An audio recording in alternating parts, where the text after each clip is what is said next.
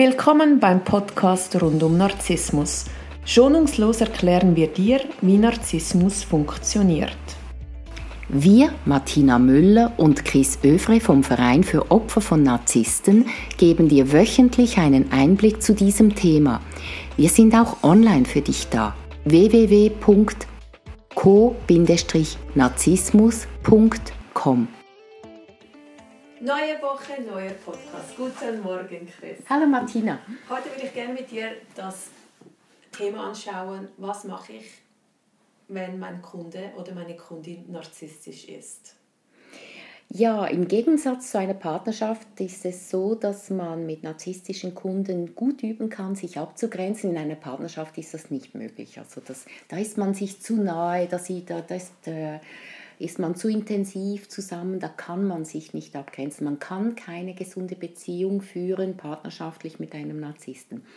Anders ist das, wenn man einen Kunden hat, weil das ist jetzt jemand, wo man eine gewisse Distanz hat, da kann man das gut üben, sich abzugrenzen. Und äh, je nachdem, was das für ein Narzisst ist, ist das dann möglich oder nicht. Also wenn ich mich gut abgrenze und der Narzisst geht darauf ein, dann kann ich mit diesem äh, Kunden umgehen und ich kann ihn auch behalten. Wenn der dermaßen schwierig ist, dass er mich übers Maß beansprucht, dass ich am Schluss 80 Prozent mich mit dem beschäftige, obwohl er vielleicht nur 5 Prozent äh, meines Umsatzes macht, dann stimmt das Verhältnis nicht. Da muss man sich auch überlegen, ob man bereit ist, so einen Kunden loszulassen. Aber wir wissen beide, in der heutigen Zeit, wo man über alles Bewertungen abgeben kann im, im Internet und das nachher unlöschbar erscheint, mhm. was mache ich mit einem, der mir nachher einen mitgibt? und sich darüber beschwert mit seiner eigenen Realität, wo wir beide wissen, es hat meistens nichts mit der allgemeinen Realität zu tun, und mir sagt, was ich für eine schlimme Geschäftsführerin bin oder Mitarbeiterin oder womöglich einen ganz schlimmen Restaurant-Eintrag mache über das Essen, was alles nicht stimmt, mhm. der schadet mir ja dann. Ja, also wenn ich 100 Bewertungen habe und eine ist so, dann schadet der mir nicht wirklich. Ich kann dir ein Beispiel machen. Ich habe ja das Buch geschrieben, Tödlich verliebt. Da geht es um eine, äh, ist ein Thriller über eine toxische Beziehung. Und da habe ich sehr viele gute Bewertungen gekriegt und dann plötzlich kam eine Einsternbewertung. Und da hieß es, ähm, es ist das Papier nicht wert, auf dem es geschrieben ist. Also das war wirklich unter der Gürtellinie. Ja. Und im ersten Moment war ich total schockiert, oder? Und dann habe ich mir gesagt, das gehört einfach dazu, zur Professionalität, dass man dann manchmal auch angegriffen wird oder dass nicht alle einen gut finden. Also ich glaube, wenn man die erste schlechte Bewertung kriegt, dann ist man eigentlich im Olymp angekommen. So kann man das ja auch anschauen. Jetzt, das stimmt, also ähm, wenn ich schlecht bewertet werde, wenn das äh, öfters vorkommt, dann wird es schwierig. Und umso wichtiger ist es, gut zu schauen, was für Kunden man hat, weil wenn man ständig narzisstische Kunden hat und sich übers Maß bemüht und dann trotzdem die schlechte Bewertung kriegt, dann ist es besser, wenn man von Anfang an sagt, ich glaube, ich bin die falsche Person für Sie. Ähm, ich empfehle Ihnen, zu einem größeren Unternehmen zu gehen oder zu einem kleineren oder zu einem Unternehmen in die, Ihrer Nähe oder was auch immer. Aber ähm, für mich stimmt das so nicht. Also keine persönliche Ablehnung, sondern wirklich ihm etwas quasi Besseres empfehlen. Das ist bestimmt hilfreich.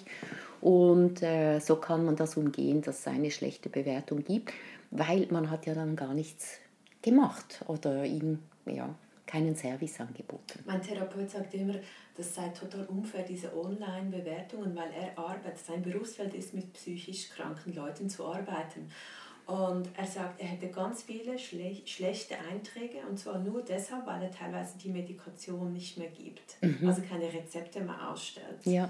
Und dann rächen sie, dich, rächen sie sich, indem dass sie ganz schlechte Bewertungen äh, schreiben online. Mhm. Und er sagt, für sein Berufsfeld sei das desaströs, diese Online-Bewertungshysterie, äh, ja. weil, er, ja, weil er hat nicht die 0815 Kunden.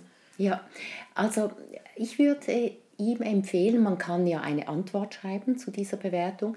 Ich würde hinschreiben, äh, danke für die Bewertung, ich gehe davon aus, es hat damit zu tun, dass ich Ihnen kein Rezept mehr ausgestellt habe, ich stehe dazu. Und wenn ich dann eine mögliche Kundin bin und ich lese eine solche Bewertung und ich bin sowieso jemand, der nicht unbedingt Medikamente möchte, dann wäre das für mich genau der richtige. Und wenn ich das lese und ich will auf jeden Fall Medikamente, dann weiß ich, das ist der falsche. Ich finde, diese Bewertungen äh, muss man anders anschauen. Wenn, man, äh, wenn da konkret etwas steht, ist das auch eine Chance. Ja, ist immer, wie man sagen Ja, ja, ganz genau. Jetzt noch was anderes. Ich arbeite als Dienstleister. Mhm. Ich habe eine Kundin, die kommt zum Beispiel dreimal die Woche, also so eine Stammkundin, die bringt sehr viel Geld meinem Chef aber die ist so narzisstisch. Mhm. Und die wirklich, die, ähm, die quält mich.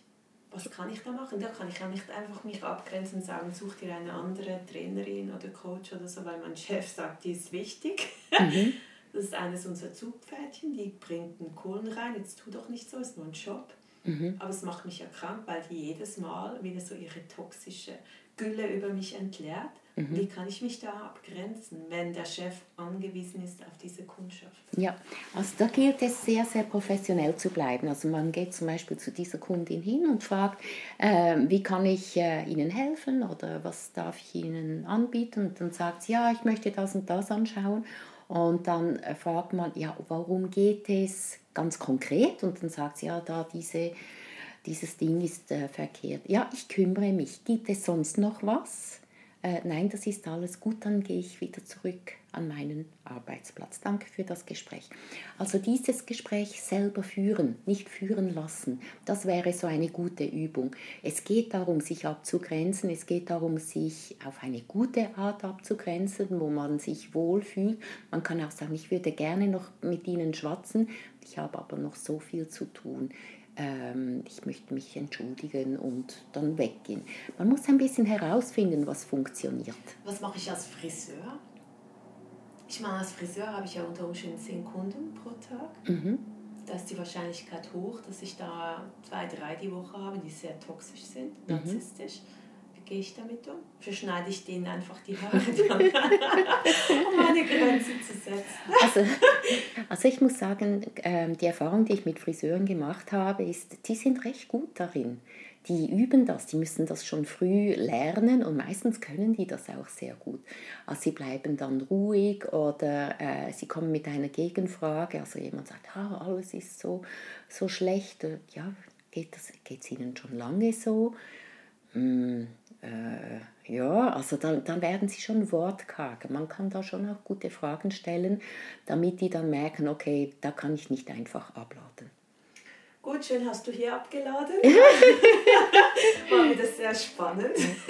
Ich wünsche dir einen ganz, ganz schönen Tag. Wünsche ich dir auch. Danke, tschüss, Martina. Tschüss.